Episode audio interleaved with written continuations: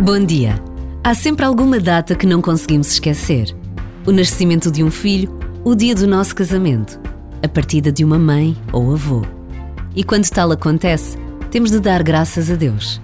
Significa que a nossa vida é feita de partilhas, de encontros, de momentos vividos em família. E mesmo quando se desfazem as relações ou se perde alguém, continuamos a recordar, a fazer esse exercício que nos humaniza.